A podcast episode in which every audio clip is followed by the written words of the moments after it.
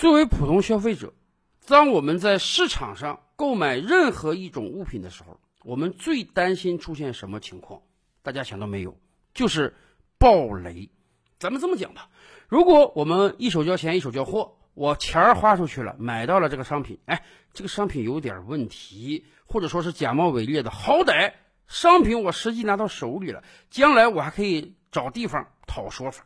可是。如果不是一手交钱一手交货呢？如果你钱儿花出去了，什么东西都没拿到手，那是不是更让人焦心呢？是的，在我们日常消费中，真的有很多这样的雷区存在。大到买房啊，上期节目我们讲过，在很多城市现在出现了烂尾房。什么叫烂尾房？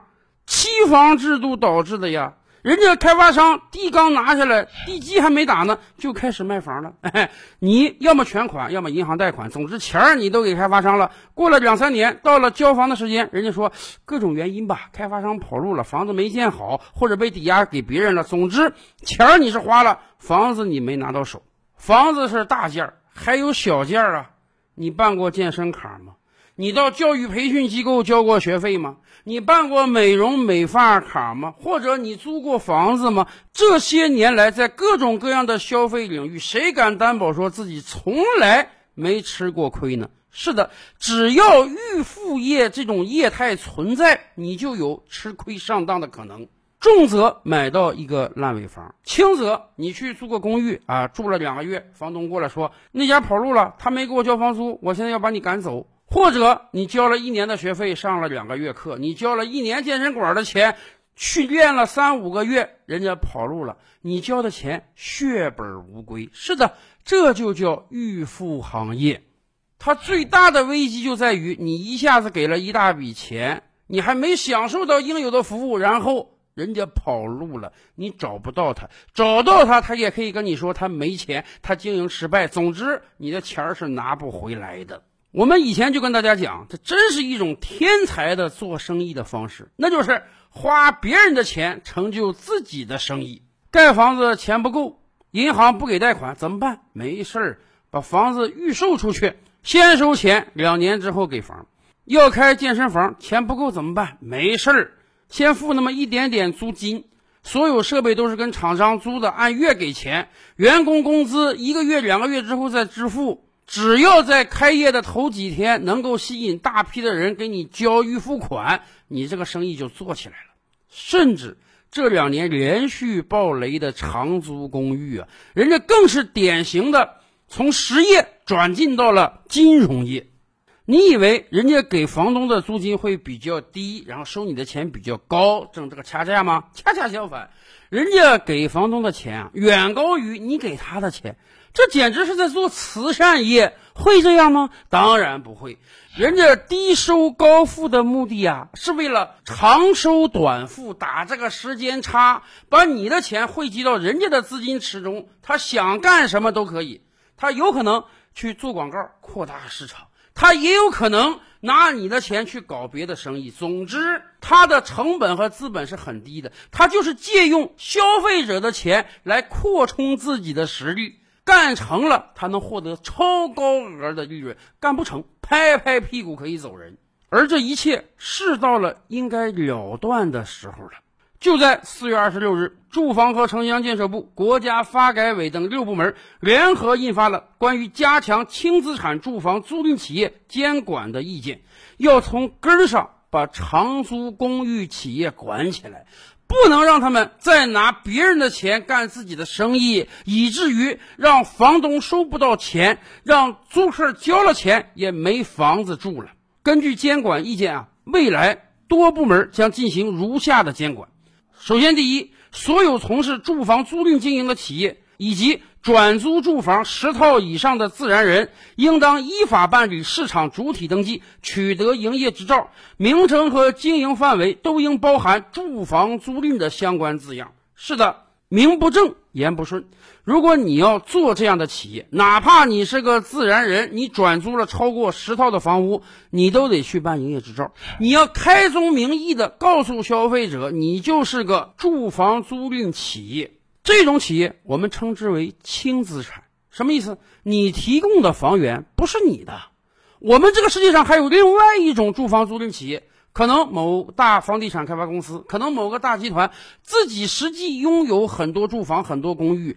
然后把自己名下的房子租出去，这个叫重资产。重资产是很安全的，没有人会拿自己的资产开玩笑。而轻资产是很危险的。我们一开始就要从营业执照上让普通消费者鉴别出来，你所交易的对象到底是个重资产企业还是个轻资产企业。第二，要规范住房租赁的经营行为。住房租赁企业单次收取租金的周期原则上不超过三个月，除市场变动导致的正常经营行为外，支付房屋权利人的租金原则上不高于收取承租人的租金，这是最要命的政策，就专门治你的低收高付和长收短付。房子是你的，你跟租赁者签多长时间的合同都合理。你一次性让人家交半年、交一年也合理，毕竟你是个重资产公司，房子不是你的，你是轻资产租赁公司，你是按月给房东交钱，然后转租他住房的。那么好，你一次性就不能收人家超过三个月的资金，为什么？收多了就有风险啊！而且，除非市场发生了重大变化，比如说你跟房东当时签合同的时候，一个月给他五千块钱。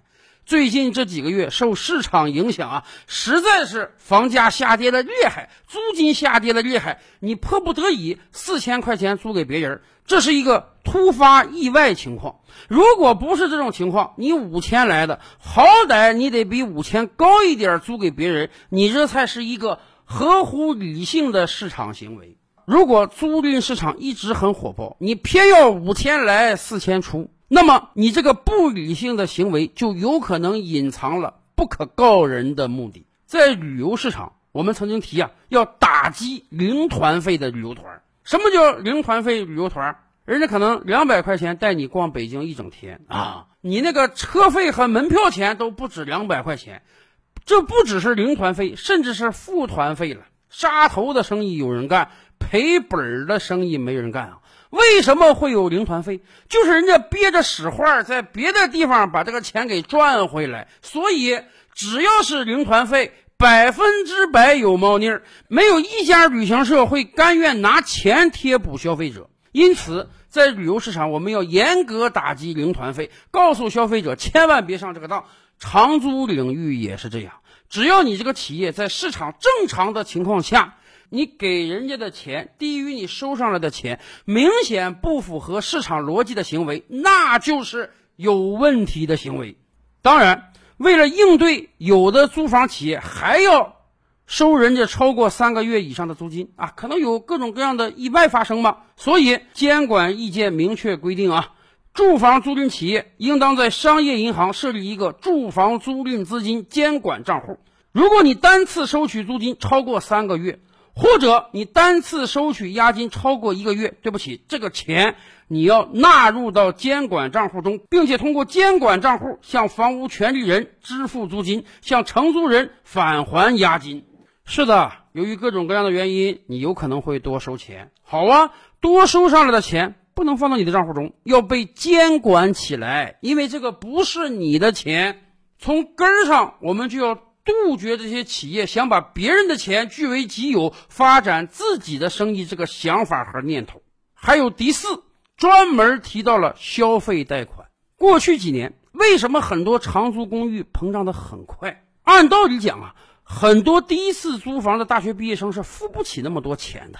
长租公寓会跟大学生讲：“你给我们交钱，按年交啊，有优惠。”可是谁能一下子拿出那么多钱呢？没关系。我们可以帮你做消费贷嘛？我们可以帮你贷款来付我们的房租嘛？甚至为了表现人家的诚意，人家说啊，这个利息都由我们承担。正是因为贷款的存在，才让这些长租公寓短时间内业务发展的特别迅猛。而他们一旦暴雷之后，也使得很多大学生不但连住的地方没有了，每个月还得还银行的钱，否则你上了信用黑名单以后寸步难行啊！所以监管意见特别规定啊，住房租赁企业不得变相开展金融业务，不得将住房租赁消费贷款相关内容嵌入到住房租赁合同中，不得利用承租人的信用套取住房租赁消费贷款，不得以租金分期、租金优惠等名义诱导承租人使用住房租赁消费贷款。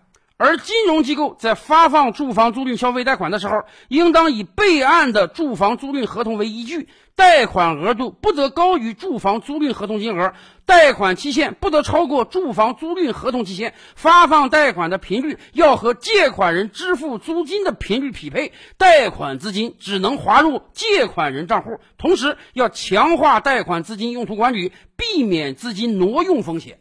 是的。如果没有金融业的推波助澜，很多长租公寓发展的不会这么快，暴雷的也不会这么快，造成的恶劣影响也不会这么广。说真的，很多长租企业后来已经变成了一个金融企业了，人家跟放贷公司简直就是一家了。所以这次监管的利剑就是要斩断他们之间的联系。随着各大城市房价的不断抬升。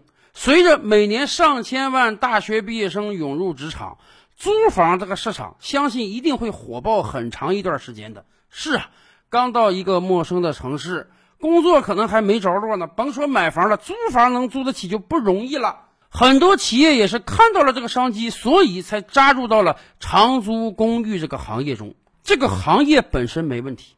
就像我们普通消费者，我们当然是需要买房的，我们当然是需要健身馆、培训学校、美容美发厅的。但是以往的预付费有问题，我们这次要严格监管的就是所有行业的预付费问题。就像教育培训业也是这样，大概几年之前，教育部就出台相关规定啊，任何教育培训学校你不可以一次性收超过三个月的学费呀。如果每个培训学校都严格按照这个要求去做，就不会有那么多学校跑路了。反过来讲，当国家相关监管越来越严格的时候，我们希望慢慢形成一个良币驱逐劣币的过程。